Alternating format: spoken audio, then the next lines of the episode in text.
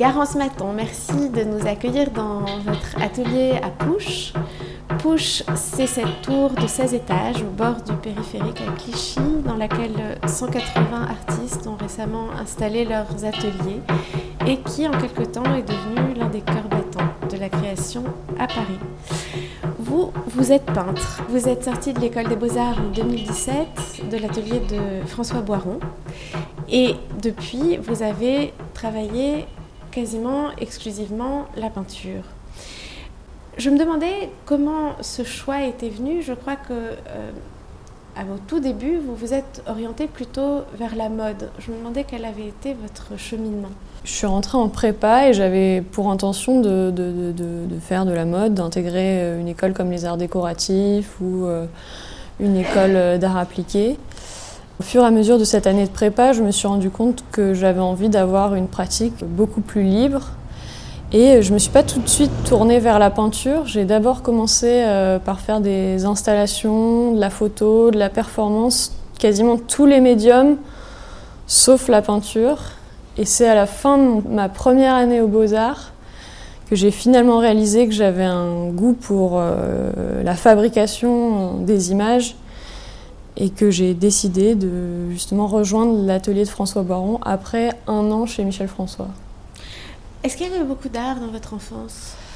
J'ai toujours été entourée euh, d'énormément d'art, que ce soit chez moi, on m'a évidemment beaucoup emmenée euh, dans les musées euh, de toutes sortes.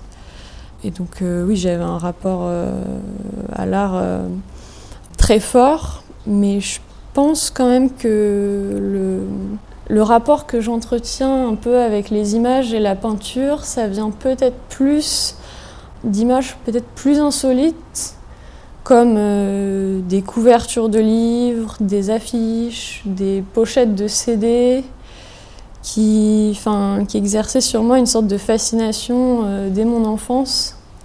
Et c'est pas forcément dans les musées que j'ai trouvé ce, rapport euh, très intime à l'image, mais plutôt vraiment euh, dans des lieux peut-être moins euh, appropriés. Est-ce que, alors, le choix de la peinture, euh, c'est une chose qui est aujourd'hui plus commune peut-être qu'il euh, y a 15 ans. Euh, vous appartenez à une génération de, jeunes peintres qui sont tous sortis des beaux-arts un peu en même temps. Je pense à Nathanaël Herbelin, Cécilia Granara, Madeleine Roger-Lacan, Jean Clarac, Simon Martin. Pour vous, est-ce que ça a été une décision facile? Est-ce que c'était une décision évidente? Justement, moi, j'ai pas commencé par la peinture aux Beaux-Arts et c'est vraiment en voyant euh, tous ces gens euh, que vous avez cités autour de moi et d'autres aussi euh, pratiquer euh, la peinture de manière totalement libre, sans se poser de questions de légitimité à la pratiquer aujourd'hui, juste en, prenant du plaisir comme ça à créer ces images que je me suis dit bah pourquoi pas moi en fait. Vous me disiez que vous préparez actuellement une exposition qui va bientôt ouvrir ses portes chez Tajan et qui aura pour thème l'atelier, si je ne me trompe pas. Je crois que c'est une recherche qui a ouvert de, nouvelles perspectives dans votre travail. Est-ce que vous pourriez en dire un mot? J'ai toujours représenté des amis euh, qui sont des artistes. Et euh, l'année dernière déjà, j'avais commencé à travailler autour des, des sculptures d'une amie qui s'appelle Laetitia Martinez-Pérez que j'avais mis en scène, euh, dont j'avais mis en scène aussi euh, le, travail en céramique. Et là, euh, le studio était un peu aussi la prolongation de, cette réflexion. Tout venait en fait d'un premier autoportrait que j'ai fait, donc une sorte d'autoportrait à l'échiquier dans lequel il y avait derrière au début un personnage qui, qui dessinait avec, avec ses, ses, crayons de couleur, etc. Et en même temps, cet autoportrait à l'échiquier, c'était aussi un, moment d'atelier, quoi, les échecs, et un peu une sorte de, de, moment qui, enfin, je fais des parties pour, ça m'aide à me concentrer. Et en même temps, l'échiquier, je le vois aussi comme, comme peut-être euh, un symbole aussi de la toile, comme une sorte de plateau de jeu. Faire une toile, pour moi, c'est peut-être un peu aussi comme euh, faire une partie contre soi-même. Et, euh, et, donc voilà, en soi, je trouvais que le l'échiquier était intéressant comme euh, sujet. Il y a d'ailleurs beaucoup d'échiquiers, beaucoup de plateaux de jeux dans votre travail. Quand je pense au jeu, au jeu je pense aussi beaucoup euh, à Pérec et à Loulipo et à sa manière de construire euh, ses livres. Et je me suis un peu inspirée parfois de certaines méthodes de Loulipo pour construire aussi des, des, peintures, même si eux, ils ont des contraintes extrêmement strictes quand quand ils travaillent. Moi, je les ai peut-être un petit peu plus. J'étais un peu moins carré par rapport à ça, mais oui, ça peut être aussi des, déclencheurs en fait euh, de peinture. Vous êtes une grande lectrice? Euh, Je lis pas mal, oui. De littérature? Oui, euh, bah, de romans, mais enfin un peu de tout en fait. Pour continuer sur l'exposition de Tajan, préparation d'étoiles que vous faites pour l'exposition, a-t-elle donné lieu à des choses nouvelles? Il y a surtout un prolongement quand même de, ma pratique. Euh, il y a peut-être une toile qui est un peu différente pour le moment, qui est vraiment plus comme un collage, euh, qui, est comme une scène d'atelier où il y aurait juste euh, une, une, petite desserte roulante sur laquelle je pose mes tubes de peinture et d'autres objets. Et à l'arrière-plan, il y a une sorte de, composition. On ne sait pas trop si c'est un collage, on sait connaît pas trop la matérialité en fait des choses qui sont représentées, sont, euh, si elles ont un réel poids, un réel corps. Et, euh, en fait, le fait de situer ça euh, dans une sorte d'espace d'atelier, ça me donnait un peu cette légitimité pour le, le représenter. Pour décrire cette toile un peu plus en détail, donc il y a cette euh, petite desserte à roulettes avec des tubes de peinture et au milieu de la toile, il y a comme une sorte de niche qui euh, pourrait être aussi une sorte de, fenêtre dans laquelle, au milieu de laquelle on voit deux personnages et qui elle-même euh, est ouverte par une s'ouvre à travers une fenêtre vers un paysage aux couleurs qui évoquent un peu les, les teintes de Matisse. Et puis par-dessus, en haut de la toile, il y a encore une autre fenêtre qui est comme un tableau là et qui évoque une sorte de ville italienne de la Renaissance qui pourrait rappeler des œuvres de, Piero de la Francesca. Et puis il y a d'autres éléments qui flottent dans la toile euh, qui sont euh, une sorte de tapis et une sorte de, tableau également. Donc en fait, il y a souvent dans, votre euh, peinture des, boîtes qui s'ouvrent comme ça, des, espaces qui s'ouvrent dans d'autres espaces et qui ouvrent encore vers d'autres espaces.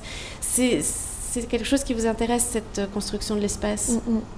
Oui, la construction de l'espace, c'est vraiment, je pense, un des enjeux majeurs dans ma pratique. Et euh, j'aime vraiment faire des allers-retours entre des représentations de l'espace peut-être plus réalistes, des scènes plus posées, et des choses qui seront peut-être plus à la limite du collage, où on ne sait plus exactement quels sont les plans, qu'est-ce qui vient en avant, est-ce qu'il y a une profondeur. Euh, je travaille aussi beaucoup avec euh, la perspective euh,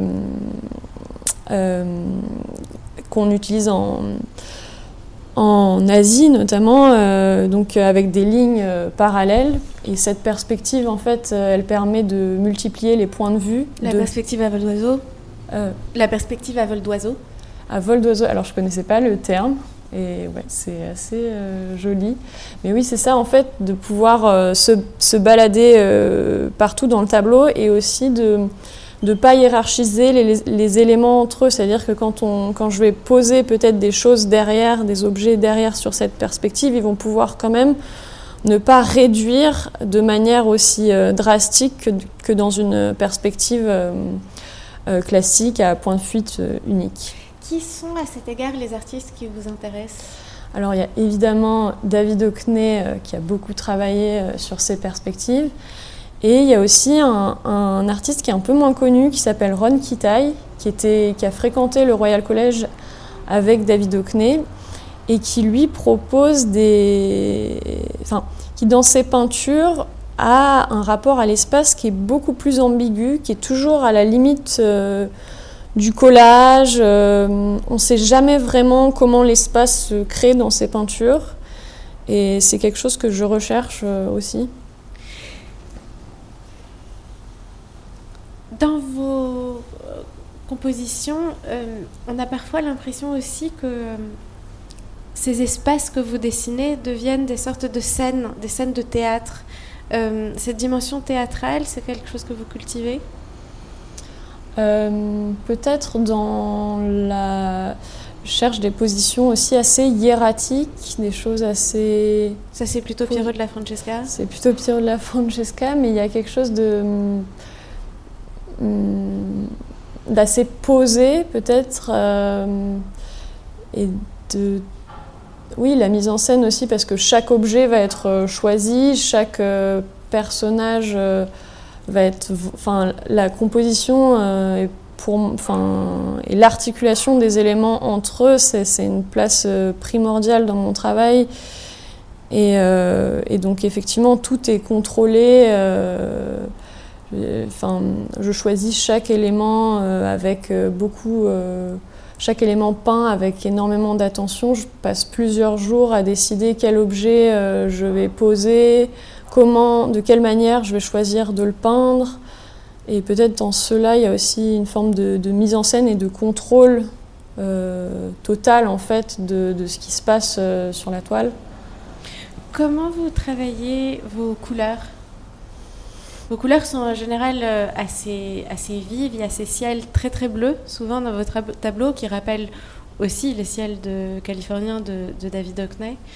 Euh, et puis la matière picturale est en général assez fine, euh, avec de temps en temps des zones d'empattement, et souvent d'ailleurs sur les plateaux d'échiquier, si je ne me trompe pas.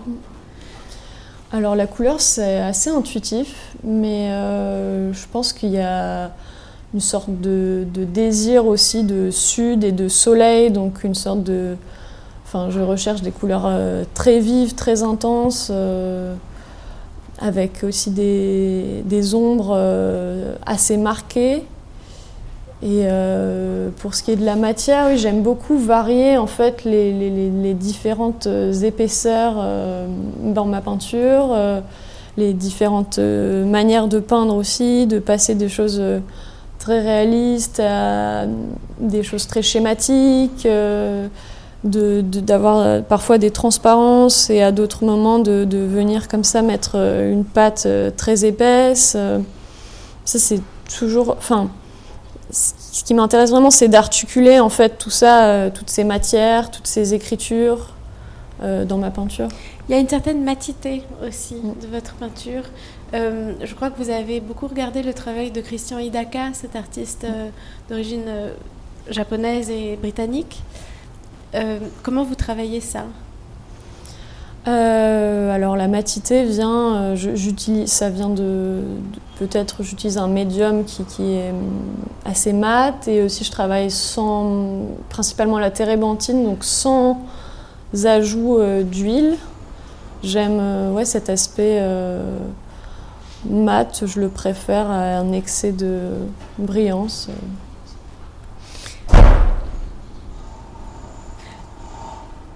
Et finalement, le, centre de vos, le centre de vos tableaux, c'est toujours... Euh, toute votre recherche tourne autour de la question de la figure. Euh, c'est oui, ça, occupe une place euh, hyper importante. Euh, comment, je trouve que c'est l'enjeu peut-être, euh, c'est peut-être la chose la plus difficile pour moi en peinture, c'est comment installer une figure dans un espace, comment faire euh, pour qu'elle évolue dans cet espace et en même temps, comment faire pour que l'espace qui est représenté ne soit pas juste un prétexte euh, à placer cette figure, mais que ce soit aussi lui-même un, personnage euh, du tableau. Et donc euh, l'articulation entre l'espace et la figure, c'est vraiment la clé pour moi de, des tableaux en général. Merci beaucoup. Je fais juste une petite question en plus. Attends, je réfléchis à un truc. Ouais. Et la question du portrait Et le portrait, euh, je cherche beaucoup euh, ce que je veux en portrait. Donc, entre euh, le réalisme et une certaine symétrie. Donc jusqu'où je vais, est-ce que je simplifie Donc là, c'est vraiment une recherche qui est en cours et, j'aime varier en fait les, différents moyens de, de peindre des portraits. Mais est-ce que vos tableaux sont toujours des, vos figures sont toujours des portraits? Hmm. Justement, c'est ça un peu le. C'est une question qui, est, Ça peut être aussi des sortes de sculptures. C'est vraiment une recherche en cours, donc je ne saurais pas exactement placer des mots pour le moment dessus.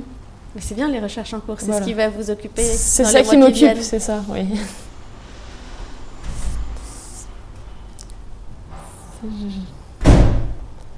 C'est cette tension entre. Bah, c'est Mathis qui parlait aussi de ça, c'est la tension entre la, la, symétrie, euh, enfin, le, fait de, simplifier et de, rendre symétrique euh, un visage ou au contraire de chercher ces traits euh, particuliers c'est